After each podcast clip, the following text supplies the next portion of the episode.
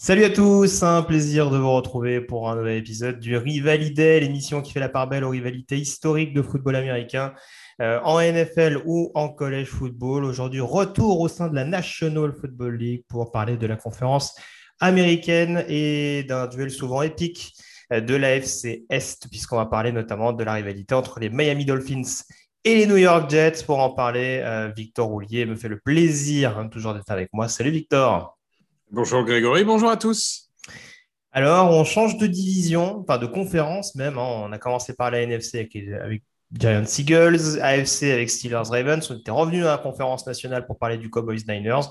Il était donc logique euh, de revenir dans l'AFC pour parler de ce euh, Miami New York Jets. rivalité importante, Victor. Euh, peut-être pas forcément pour ceux qui suivent le football américain euh, activement euh, dans l'ère moderne, on va dire. Ce pas forcément deux équipes qui sont beaucoup distinguées, notamment en phase finale euh, au cours des dernières années. Par contre, on a affaire quand même à deux équipes qui deux des équipes les plus anciennes au sein de la Ligue tout d'abord et de la conférence américaine, mais surtout deux équipes qui ont assez rapidement marqué l'ère Super Bowl. C'est ça, c'est-à-dire que si euh, les, gens qui regardent le football américain euh, pensent par exemple aux Patriots ou euh, très récemment aux Bills, quand on parle de, de l'AFC Est, la réalité c'est que les Bills, à part les Super Bowls des années 90, il n'y a pas grand-chose. Les Patriots avant 2000, il n'y a pas grand-chose. Il y a deux Super Bowls, mais dans lesquels ils n'existent pas vraiment. Mhm. et les Colts, puisqu'à l'époque c'est une division à cinq équipes, bon, il y a, y, y a, un titre au tout début, mais globalement, les, deux places fortes, c'est Jets et Dolphins. Et très rapidement, ils vont marquer la ligue. Les Jets avec un des titres les plus emblématiques, la fameuse promesse euh, euh, de John Hamas, donc qui affronte à l'époque les Baltimore Colts, hein, parce que les Colts ne sont pas euh, à ce moment-là dans la division, il y a eu beaucoup de réaménagements. donc John Hamas et, et, Jets qui gagnent le titre en 68, un peu à la surprise générale, il faut le dire. Et juste derrière, on a quand même les Dolphins qui gagnent deux titres d'affilée, 72-73. 72 qui est quand même une saison qui reste dans l'histoire, puisque c'est la seule saison d'une équipe invaincue dans l'histoire de la NFL. Bonjour aux Patriots de 2007. Euh, voilà, donc euh, ça reste quand même une performance qui n'a jamais été répliquée, même si à l'époque, il n'y avait pas 17 matchs, ok. Et euh, voilà, c'est deux équipes qui, tout de suite, ont marqué la ligue de leur empreinte et par la suite, les Dolphins vont continuer quand même à marquer cette ligue. Les Jets, ça sera plus par séquence, mais ça reste deux équipes historiques. Très clairement. Et alors, tu commençais à, en parler. Euh, il y a quand même quelque chose qui est assez notable dans cette rivalité. C'est qu'en effet, il y a une certaine. Alors, je ne sais pas si le bon terme, c'est animosité, parce qu'on n'est pas vraiment dans, le même cadre, par exemple, qu'un Dallas-San Francisco, par exemple, dont on parlait lors de la précédente émission c'est pas forcément quelque chose de très intense, mais c'est vrai que tu parlais notamment euh, de ces titres remportés par, par Miami. Euh, il y a eu un, certain passage de relais, un, certain passage de témoin à partir des années 70 et notamment euh, l'arrivée de Don Chula en tant que, head coach de, Miami. Il y a beaucoup d'histoires entre Don Chula et les Jets, hein, puisque si on recontextualise un petit peu, les Jets ont été créés donc quelques années avant Miami. Ça se joue à, six ans d'écart, hein, puisque à l'époque, donc euh, les New York Titans en 1960 faisaient partie de cette fameuse AFL, euh, qui, on va dire, était un petit peu en était l'autre conférence avec la NFL à la fin des années 60, parce qu'on rappelle que dans des premières années Super Bowl, c'est le représentant de l'AFL qui affrontait le représentant de la NFL. Et, euh, et en l'occurrence, donc les New York Jets, créés en 1960, étaient une équipe majeur de la Ligue, tu, l'as bien signalé. Et quand Miami arrive euh, en 1966, on va dire que les premières années, c'est un peu le, le ball des Jets. Euh, il y a huit confrontations dans les années 60. Avant l'arrivée de Don Chula, c'est un bilan de 8-0 pour, pour New York. Don Chula arrive en 1970. lui qui est ancien head coach des, des Baltimore Colts, et ça fait un petit peu écho à ce que tu disais tout à l'heure, c'est le head coach qui a notamment perdu le Super Bowl 3 face aux New York Jets et à John Amat. Donc il y a un peu toute cette mystique autour de Don Chula et, des Jets, puisque dès que Don Chula arrive à Miami, c'est plus du tout la même chose.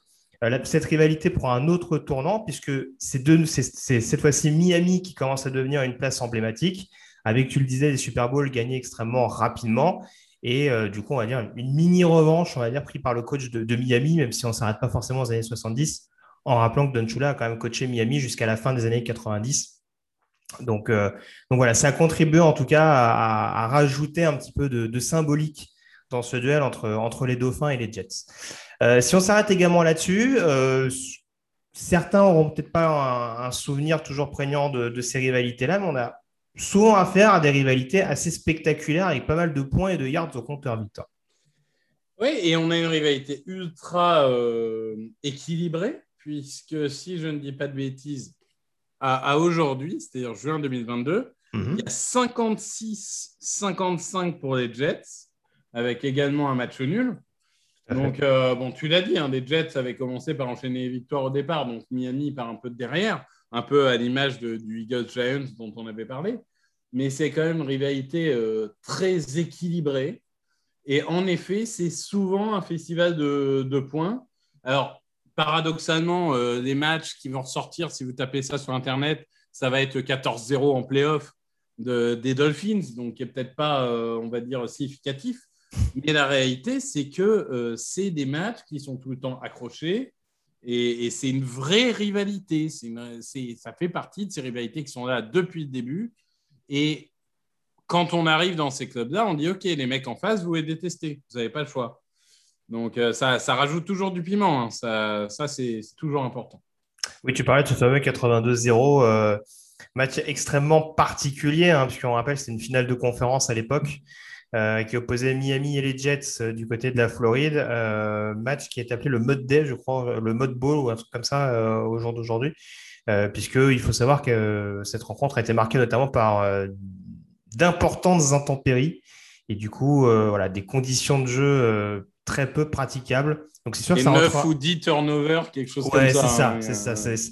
Ça a été extrêmement compliqué. En plus, pour une finale de conférence, vous imaginez bien que à côté de ça, le Frozen Bowl, c'était une, c'était une partie de plaisir. Euh, mais voilà, c'est sûr que ça avait permis à Miami, en l'occurrence, tu le disais, de s'imposer 14-0 et d'aller disputer un Super Bowl donc en 1982. Euh, l'un des deux Super Bowls disputés par les Dolphins dans les années 80 avec la, la défaite euh, face à Washington, euh, dix ans après le remake de, la saison invaincue de 72. Euh, mais voilà, du coup, oui, en effet, il y a d'autres rencontres beaucoup plus spectaculaires. C'est souvent des rencontres à points. une des rencontres qui est le plus souvent citée, c'est le fameux Monday Night Miracle des années 2000, avec notamment une trentaine de points marqués en très peu de temps dans le dernier quart. Euh, une victoire des Jets dans les dernières, dans les dernières minutes. On avait également le, match de 86, également avec les, stats absolument dingues de Dan Marino et de Ken O'Brien euh, du côté des, deux équipes. 51-45, ça finit. pour l'époque, pour l'époque, c'est incroyable. C'est comme si aujourd'hui on avait un, 70-65. C'est ça. Donc, euh, et c'est 41-37, je crois, pour l'autre match. je vais, je vais ça, le match de 2000. C'est 40 37 après prolongation. Mm. Donc euh, voilà, c'est vraiment, euh, si vous, ça aussi, ça se retrouve assez facilement. Mais on a souvent eu des rencontres assez, euh, assez disputées. Et puis, on a souvent eu un petit peu des, des chassés croisés. Alors, c'est moins symbolique que pour le Dallas San Francisco, mais on se rappelle par exemple d'un Jason Taylor qui a, fini sa, qui a fini sa carrière, qui a fait une dernière vraie année en NFL du côté des Jets, celui qui était l'emblème de Miami. On, a forcément l'exemple de Jack Pennington qui avait, qui avait tenté de relancer sa carrière du côté des Dolphins après avoir notamment emmené les Jets en, en playoff. Donc euh, voilà, c'est pas aussi symbolique encore une fois que sur d'autres rivalités, mais en tout cas ça s'est vu et voilà, certains n'ont pas hésité à aller voir le, voisin de division euh, malgré le, certain antagonisme euh, des deux franchises. On va donc venir à la confrontation qui nous intéresse aujourd'hui, Victor. ce duel de 1994 entre les Miami Dolphins et les New York Jets. Nous sommes, rappelle-nous la date, toi qui me l'as dit en off. 27 Nous sommes le 27 novembre 1994. Tout à fait. Et nous sommes dans une situation extrêmement particulière euh, puisque nous avons deux équipes au coude à coude dans l'optique des playoffs, qui dit fin novembre, dit dernière ligne droite euh, dans l'optique des phases finales. Et euh, je crois qu'à l'époque, le bilan est de 7 victoires pour 4 défaites pour Miami. Et juste derrière, on a donc les Jets et les Bills notamment qui, qui se tirent la bourre pour éventuellement recoller à Miami. Et même euh, les deux autres sont à 5-6. Hein, donc toute la division est dans la course. C'est, Tout à fait. C'est assez dingue. Et les, cinq équipes se tiennent en deux matchs alors qu'on est à un mois de la fin. Exactement. Le moindre faux pas peut se payer cash. On se retrouve donc du côté de New York euh, pour ce duel entre les Jets et les Dolphins, euh, sachant que les Dolphins se sont imposés au match aller, sont un peu plus fringants, donc je le disais avec cette fiche de 7-4 victoire, mais ne sont pas forcément extrêmement rassurants, en tout cas dans cette période du mois de novembre, avec deux défaites consécutives, dont notamment un, gros, gros fiasco offensif la semaine précédente du côté de Pittsburgh. Oui, si, si on devait donner euh, un, favori, alors évidemment, je n'ai pas revu non plus les, tous les articles de l'époque, mais globalement, c'est plutôt les Jets qui arrivent en confiance. Oui. C'est plutôt les Jets. Euh, ils, ont, ils ont battu les Vikings. Euh, ils, ont, ils ont eu quelques victoires références. Les Dolphins, tu dis, c'est, on en attendait beaucoup. On en attend toujours beaucoup quand c'est Dan Marino. Mais la réalité, c'est que euh, bah, ils se prennent deux défaites d'affilée. Surtout, deux semaines avant, face aux Bears. Les Bears qui sont une équipe mais ignoble cette année-là. Donc, c'est vraiment de deux grosses défaites, des défaites qui ne doivent pas arriver dans la course au playoff. Donc, clairement, les Dolphins sont de haut mieux. Ouais, très clairement. Euh, je regardais au passage, alors juste pour recontextualiser quelques joueurs importants, ils avaient une belle QB room à l'époque du côté de Miami, parce que du coup, tu... est-ce que tu te rappelles des backups de Dan Marino? Euh, En 94 Ouais. Euh, oula, bonne question, bonne question. Il y a Cozart, je pense. Bernie Cozart, tout à fait. Et un quarterback que tu, que tu, que tu as connu un petit peu plus tard avec une autre casquette. Si je te dis Doug Peterson. Doug qui était, ah qui était quarterback 3 du côté de Miami. Euh, il, avait quitté les Bills. D'accord. Apparemment, bon, après, ça, a été un, un journeyman. non, je, euh, confonds avec Frank Reich, pardon. Je, oui, je dis une bêtise. Je, je confonds Frank Reich et Doug Peterson. Pardon. Oui, c'est vrai que on pourrait se tromper sur l'identité du, du, head coach euh, en, qui a gagné 2017, Super Bowl en 2017. ouais, on n'ira pas sur ce terrain-là, mais, euh, mais, il pourrait y avoir confusion. bon, en tout cas, on a quelques joueurs, euh, encore une fois, assez emblématiques. On a Arvin Fryer, par exemple, sur le poste de, de receveur, hein, ancien numéro 1 de la draft en 84, à l'époque sélectionné par les, par les Patriots et qui évolue du côté de Miami depuis, depuis 93. une belle escouade de receveurs, notamment avec O.J. McDuffie, qui était un premier tour de la saison précédente, justement, il me semble, en 93, joueur issu de Penn State, et puis un certain Mark Ingram, dont on a sûrement parlé dans cette émission-là, le père de quelqu'un qu'on connaît plutôt pas mal aujourd'hui. C'est ça, le père d'un running back euh, assez connu. Tout à fait. Et euh, on a également Keith Jackson, tiens, quand on parle d'anciens Eagles, euh, également ancien grand camarade de, de, Randall Cunningham du côté de Philadelphie, et qui se relance du côté de, enfin, en tout cas qui, qui s'est essayé, on va dire, du côté de la Floride à, sa deuxième partie de carrière. Euh, j'essaie de regarder un petit peu s'il y a d'autres noms. Il y a Richmond Webb, le, garde du corps de Dan Marino, qui est là, qui, qui doit, être, euh, qui doit être dans l'équipe type des années 90. sur la, la, fin de carrière de Marino, ça a été euh, un joueur important. Mais il n'y a pas un star power euh, comparable aux Dolphins des années 80. Hein. Non. C'est une équipe qui est compacte, mais il n'y a pas des grandes, grandes stars non plus. Tout à fait. Dans les noms qu'on connaît, il y a quand même Troy Vincent. Je parlais de. je parlais, je parlais d'anciens Eagles. Lui, en l'occurrence, il a commencé à Miami et il continuera après du côté de Philadelphie. Euh, Troy Vincent qu'on connaît aujourd'hui. légendaire chez nous. ouais, c'est ça.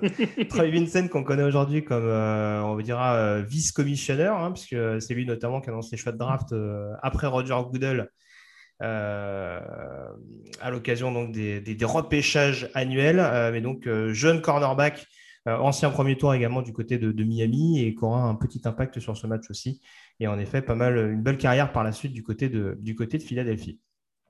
du côté des Jets, alors autant on n'est pas premier de la division, en tout cas on fait un petit peu la chasse à Miami. on a un visage bien connu du côté, euh, du côté du banc de touche. Hein, autant Dunchula, euh, on ne le présente plus du côté de Miami, parce que je le disais, il est quand même là depuis 1970. Du côté de New York Jets, du côté des Jets, pardon, on a un, nouvel head coach, ancien coordinateur défensif de la franchise, un certain Pete Carroll, euh, qui commence du coup pas trop trop mal. On en reparlera sûrement tout à l'heure également. Et on fait, on fait du neuf avec du vieux du côté de cette équipe des Jets, avec pas mal de vétérans qui, espèrent remettre cette équipe new-yorkaise dans, dans le bon sens, Victor.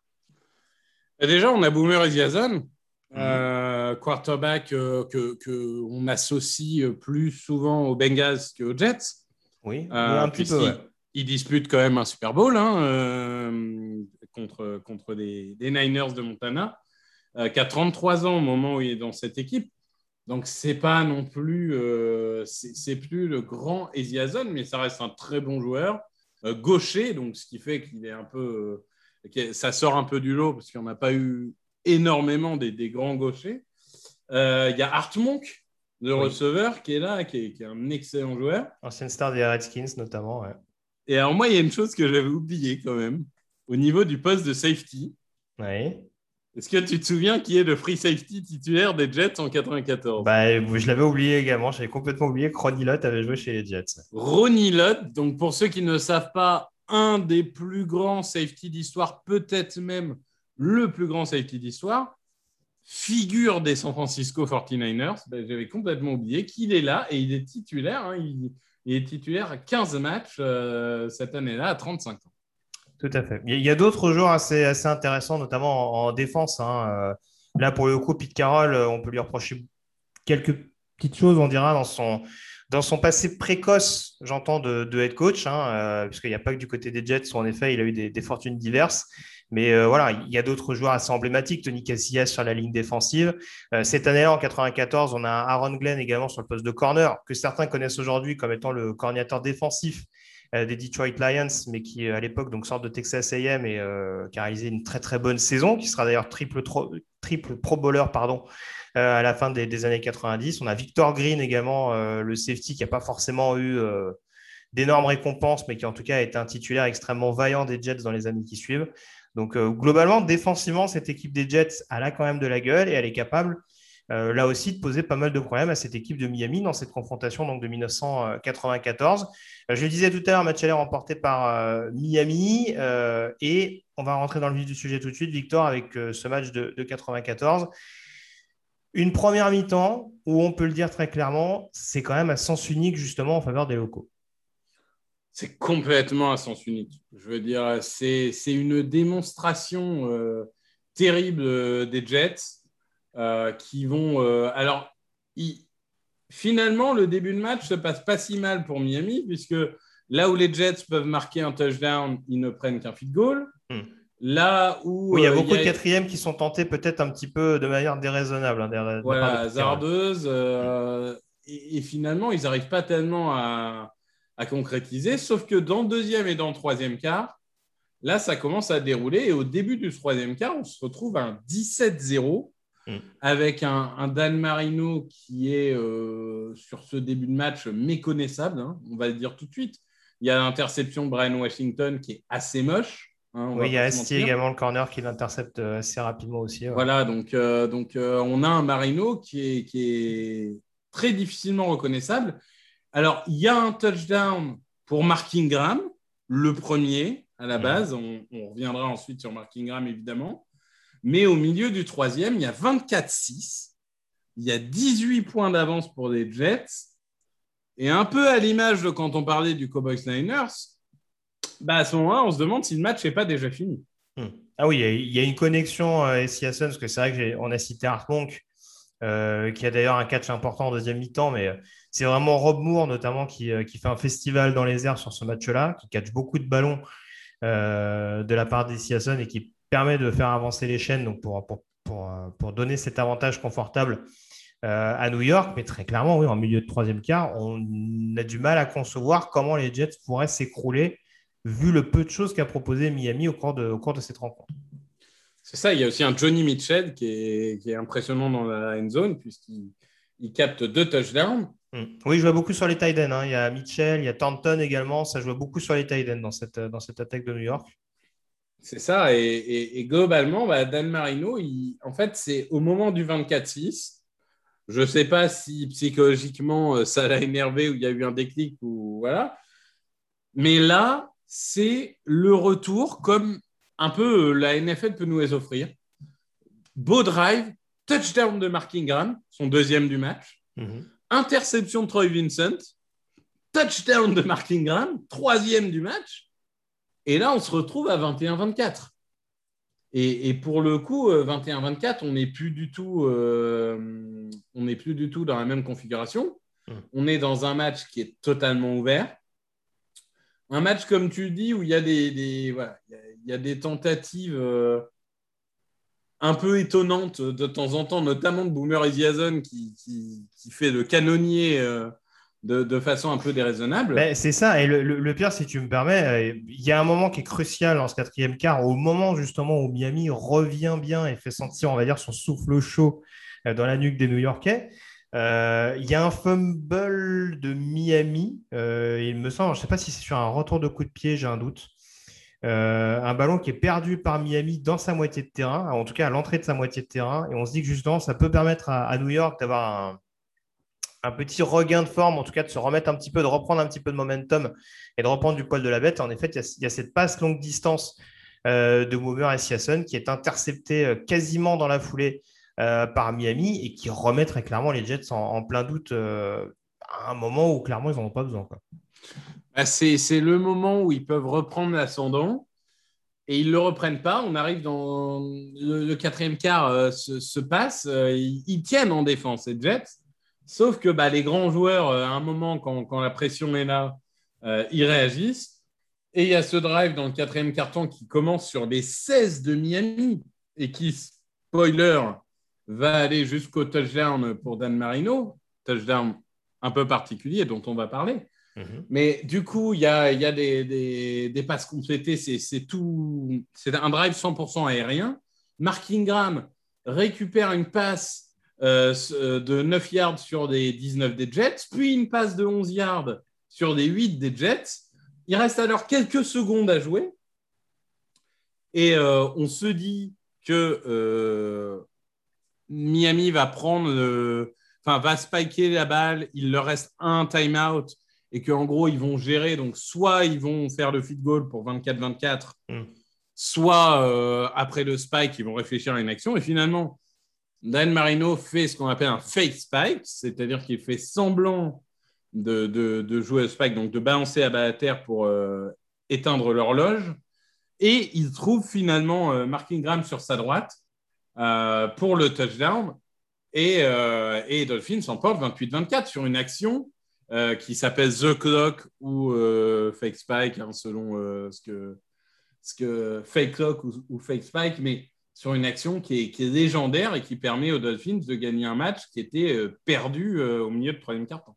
Très clairement. Et ce qui est, fou sur cette action-là, c'est que vraiment, alors, le fake spike, j'ai presque envie de dire qu'on se rend compte après coup parce que c'est pas forcément aussi, euh, marqué, on dira, que sur, d'autres fake spikes qui ont, lieu, euh, qui ont eu lieu par la suite. Et c'est vrai que c'est assez symptomatique la manière dont c'est perçu par la défense parce que quasiment personne ne blitz. Quoi. Et c'est aussi ça qui fait que, que cette action est quand même assez dingue. C'est que sur un moment aussi crucial, à quelques secondes de la fin, le fait de même pas se dire dans le doute on y va, et puis bah, s'ils spike, tant mieux, s'ils spike pas, tant pis. Là, on a presque l'impression qu'ils ont mordu à l'hameçon très facilement. Euh, et, voilà, et que ce soit en plus le joueur hot de ce match-là et de cette deuxième mi-temps, Mark Ingram, qui soit trouvé pour son quatrième touchdown personnel de manière aussi évidente, voilà, c'est sûr que c'est aussi ce qui contribue à rendre cette fin de match absolument, absolument dingue et, euh, ce qui rend aussi cette action extrêmement, extrêmement particulière. Euh, ça permettra à Miami donc de s'imposer hein, euh, dans les dernières secondes, donc 28 à, 24, de poursuivre son parcours, puisque du coup, il y aura qualification en playoff pour, pour Miami. J'anticipe un petit peu sur, sur les conséquences. Si tu me permets, je voudrais juste qu'on fasse quand même un petit peu le focus sur les Jets tout d'abord, et après on parlera de Miami. Euh, les Jets, donc, dans cette année 94, qui vont, après ce, après ce match-là, je parlais de coup de massue la dernière fois sur le match Niners. Là, en termes de coup de massue, je pense qu'on est pas mal. Ils jouent ce match à 6-5, un match qu'ils doivent gagner, ils perdent et ils finissent la saison à 6-10. Ils finissent la saison à 6-10, la saison suivante 3-13, la saison d'après 1-15. Ils virent, vous dire Pete Carroll à la fin de la saison. Hein. Bien sûr, puisque c'est Cotité euh, après qui, qui est là, mais ouais, c'est vraiment le genre de match où les conséquences ne se sont pas arrêtées à juste on a perdu un match. Il y a un truc qui s'est brisé. Euh, c'était une équipe des Jets qui allait mieux. Ils s'étaient qualifiés en playoff en 91. Ils avaient fait une saison 8-8 euh, en 93. On va dire qu'ils étaient en train peu à peu de se stabiliser, de devenir hmm. une équipe intéressante. Et là, tout s'est écroulé en un match, en fait. Et ils s'en sont jamais remis. Ouais, très clairement. Et, c'est vrai qu'encore une fois, ce n'est pas pour, pas pour s'acharner par rapport à ça, mais ça a été assez symptomatique. J'en parlais tout à l'heure au début de la carrière de Pete Carroll, c'est qu'il y a cette fin de saison qui est complètement. Euh, euh, où, son équipe s'écroule totalement donc en, 1994. 94. Il aura les mêmes symptômes d'ailleurs avec les Patriots en 99, où ils font un très bon début de saison, où ils sont longtemps dans la course pour les playoffs et euh, ils s'écroulent littéralement en fin de saison régulière, ce qui va amener derrière l'arrivée de, de, Bill Belichick et, à son renvoi.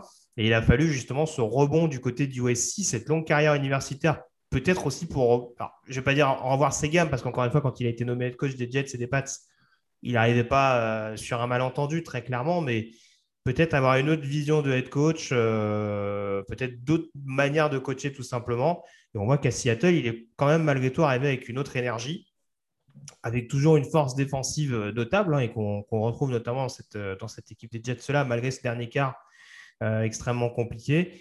Mais, euh, mais voilà, globalement, ça a longtemps été dans les années 90, euh, on va dire, son... là où le bas blessait pour, pour Pete Carroll, c'est ces dernières saisons. C'était un peu, si tu me permets, le Cliff Kingsbury de l'époque. Alors, Kingsbury, je ne sais pas, mais en tout cas, c'est clair qu'avant USC et euh, au niveau NFL avant Seattle, Carroll, c'est un loser un loser magnifique, ce qu'on veut. Oui, c'était un coach extrêmement vanté, mais oui, oui, c'est ça qui pouvait avoir tendance. J'en parlais tout à l'heure avec les quatrièmes tentatives, mais c'est vrai que c'était peut-être un coach qui se prenait un peu trop au jeu et qui, du coup, pouvait avoir un impact un peu négatif derrière sur le, on va dire, sur le, sur le momentum de son équipe, tout simplement. Ah, mais c'est sûr, c'est sûr, et je pense qu'il a de la chance. Euh, enfin, il a de la chance. C'est une chance qu'il a provoquée, hein, mais euh, il, a réussi à, à rebondir de manière assez incroyable euh, à USC hmm. et à Seattle. Il a gagné tous les titres possibles, donc bravo à lui. Mais c'est vrai qu'au euh, sortir de cette expérience Jets et de l'expérience Patriots, c'était pas gagné qu'il retrouve un poste de, head coach dans sa vie en NFL. Donc euh, clairement, cette défaite, elle a eu autant pour Miami, on va dire que c'est une parenthèse enchantée qui leur a permis de, croire euh, au Super Bowl. Hein. Ils ne sont pas passés très loin puisqu'ils perdent 22-21, oui. je ne dis pas de bêtises, contre les Chargers dans une finale de conférence qui est, qui est, du coup assez serrée. Euh, la réalité, c'est que euh, les, Dolphins, depuis, n'ont plus forcément eu un impact énorme. Ils vont continuer jusqu'au début des années 2000 à se qualifier en playoff. Hmm. Depuis 20 ans, c'est plus compliqué. Pour moi, c'est vraiment plus. C'est un peu le barreau d'honneur pour Don Shula. Euh, et, tant mieux pour lui. Mais, euh, c'est vrai que bon, c'est surtout pour les Jets que ce match aura des conséquences terribles. Oui, tout à fait, tout à fait. Après, euh, voilà, en tout cas, c'était une saison de renouveau malgré tout pour, pour Miami, avec Dan Marino qui avait des petits soucis de blessure. Je crois qu'il est d'ailleurs comeback player de l'année en 1994. Donc voilà, c'était une année en effet où dans cette période des années 90 où malheureusement il n'y a pas forcément de Super Bowl pour les Dolphins, même s'il y a par exemple une défaite en finale de conférence euh, face aux Bills, euh, il me semble que c'était en 92, euh, face à, face à l'équipe de, Buffalo. Ils avaient déjà perdu en, tour de division l'année d'avant, ou en 90, pardon, contre, les, contre Buffalo. c'est une équipe en effet qui avait, qui avait malgré tout un bon niveau global, mais qui était peut-être un peu Inconstante, c'est difficile parce qu'on parle quand même d'une équipe qui était souvent quand même au rendez-vous des, phases finales. Mais, euh, mais, oui, en effet, où il manquait quelque chose, on en parlait un petit peu tout à l'heure. À côté de Marino, il n'y avait pas beaucoup de playmakers, on va dire, qui, se détachaient du lot. Et c'est peut-être aussi ce qui, a pu leur poser problème dans, cette dernière ligne droite. Après, voilà, c'est sûr qu'on dit qu'ils étaient à un point du Super Bowl potentiellement. Hein. Personne dit qu'ils auraient gagné à, Pittsburgh comme les Chargers l'ont fait en finale de conférence AFC. Mais en l'occurrence, ça prouve qu'ils avaient les moyens éventuellement de s'inviter au Super Bowl. On en parlait lors de la précédente émission consacrée à la NFL. Quand on voit la domination quand même de San Francisco lors de cette année-là euh, en, finale, on se dit que voilà, remake ou pas de la saison 84, ça aurait sûrement tourné court en faveur de, San Francisco. Mais, voilà, ça, on part en tout cas dans les dernières années de, de Don Shula. Et d'ailleurs, comme un symbole un petit peu, on rappelle en 1999, ce dernier match de, de Don Chula du côté de. Ah, attends, je fais une bêtise. Attends, c'était 95 ou 99 95. Ah non, 99, c'était Jimmy Johnson, pardon. Je ne sais pas pourquoi j'étais persuadé que c'était son dernier match. Mais voilà, du coup, Don Chula qui part, euh, qui part en 1995, c'est ça. Mais du coup, voilà, Jimmy Johnson qui lui succède, euh, ancien head coach de Dallas. qui va continuer d'aller en playoff. Mais voilà, on va dire le gros, gros coup d'arrêt on va dire, de Miami en playoff, c'est cette saison 99 et cette dernière année de Jimmy Johnson et de Dan Marino. Pour le coup, là, je ne me trompe pas avec cette défaite face à Jacksonville, 62 à 7, défaite cinglante, et qui va, qui va plonger un petit peu Miami j'allais dire dans les bas-fonds, en tout cas, euh, clairement dans l'ombre de la ligue, euh, pour clairement après espérer se, se remettre dans le, dans le bon sens. Mais voilà, ça nous aura offert malgré tout dans la foulée des, Dolphins Jets assez notable, comme on en parlait tout à l'heure avec le match de 2000. Victor? Et, permets-moi d'ajouter juste, euh, quand, quand, on parle d'Anne Marino, il y a certains sports où il y a un débat sur qui est le plus grand monstre sans bague, le, le meilleur joueur à ne jamais avoir remporté une bague, etc. etc. On peut penser au débat sur Edgin Baylor, Stockton, Malone, ce que vous voulez en NBA. Ah, il y a eu euh, Allen Iverson à une époque aussi. ouais, canon euh, ou Charles Barkley, si vous voulez. Mais, oui, en, NFL, en NFL, il n'y a pas de débat. Quoi. En NFL, vu l'importance du poste de quarterback et vu les, statistiques, l'impact, le, talent qu'avait Marino et, et les équipes globalement moyennes plus qu'il a réussi à emmener au Super Bowl, c'est le plus grand joueur de l'histoire sans bac. Je pense qu'il n'y a pas beaucoup de débats euh, en ce qui concerne euh, la NFL. alors, je, vais faire une confidence. Alors, encore une fois, là, pour le coup, euh, j'essaie de creuser au maximum mes sources, mais j'avoue être tombé dessus sur, sur Wikipédia parce que je, ne regarde pas ce film. Il paraît d'ailleurs qu'il y, a un film d'Adam Sandler où Dan Marino apparaît et où il fait une petite référence à, John Amat et à la fameuse promesse.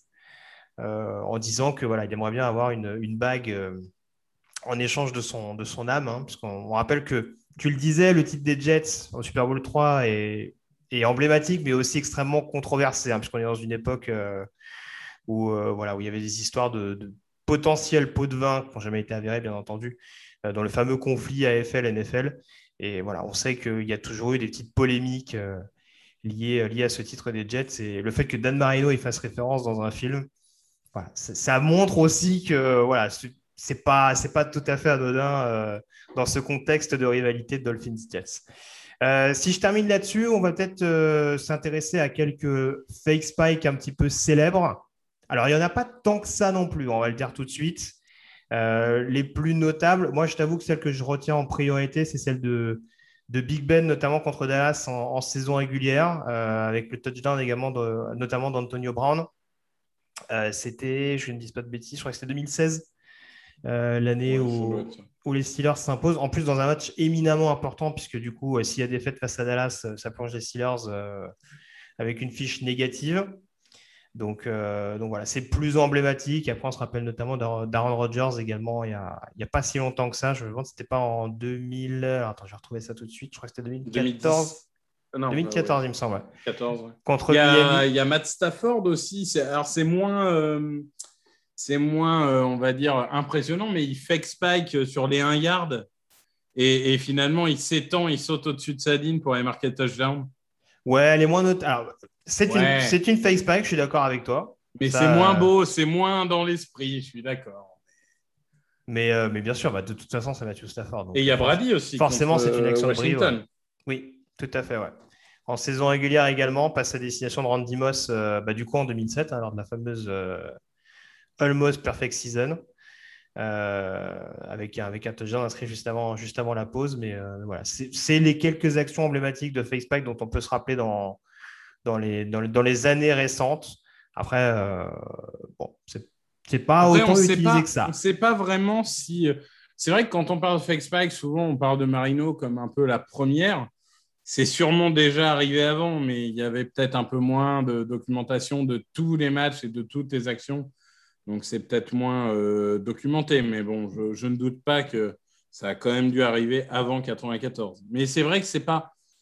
C'est quelque chose aujourd'hui qui serait, à mon avis, plus difficile à faire parce que les équipes se replacent très vite, mmh. sont, sont, très vite sur le qui-vive. Je pense qu'avec le, le niveau de discipline d'aujourd'hui, ça serait plus difficile, je pense, de réussir. Oui, puis on en avait parlé avec le Miracle of euh, in, Middlelands. Euh, vous excuserez mon anglais, mais euh, c'est vrai que voilà, il y a beaucoup moins d'équipes maintenant qui peuvent se permettre le fait de se dire on va l'équipe, on va laisser l'équipe d'en face jouer son truc. C'est aussi ce qui m'étonnait par rapport à la stratégie défensive des Jets sur ce match-là.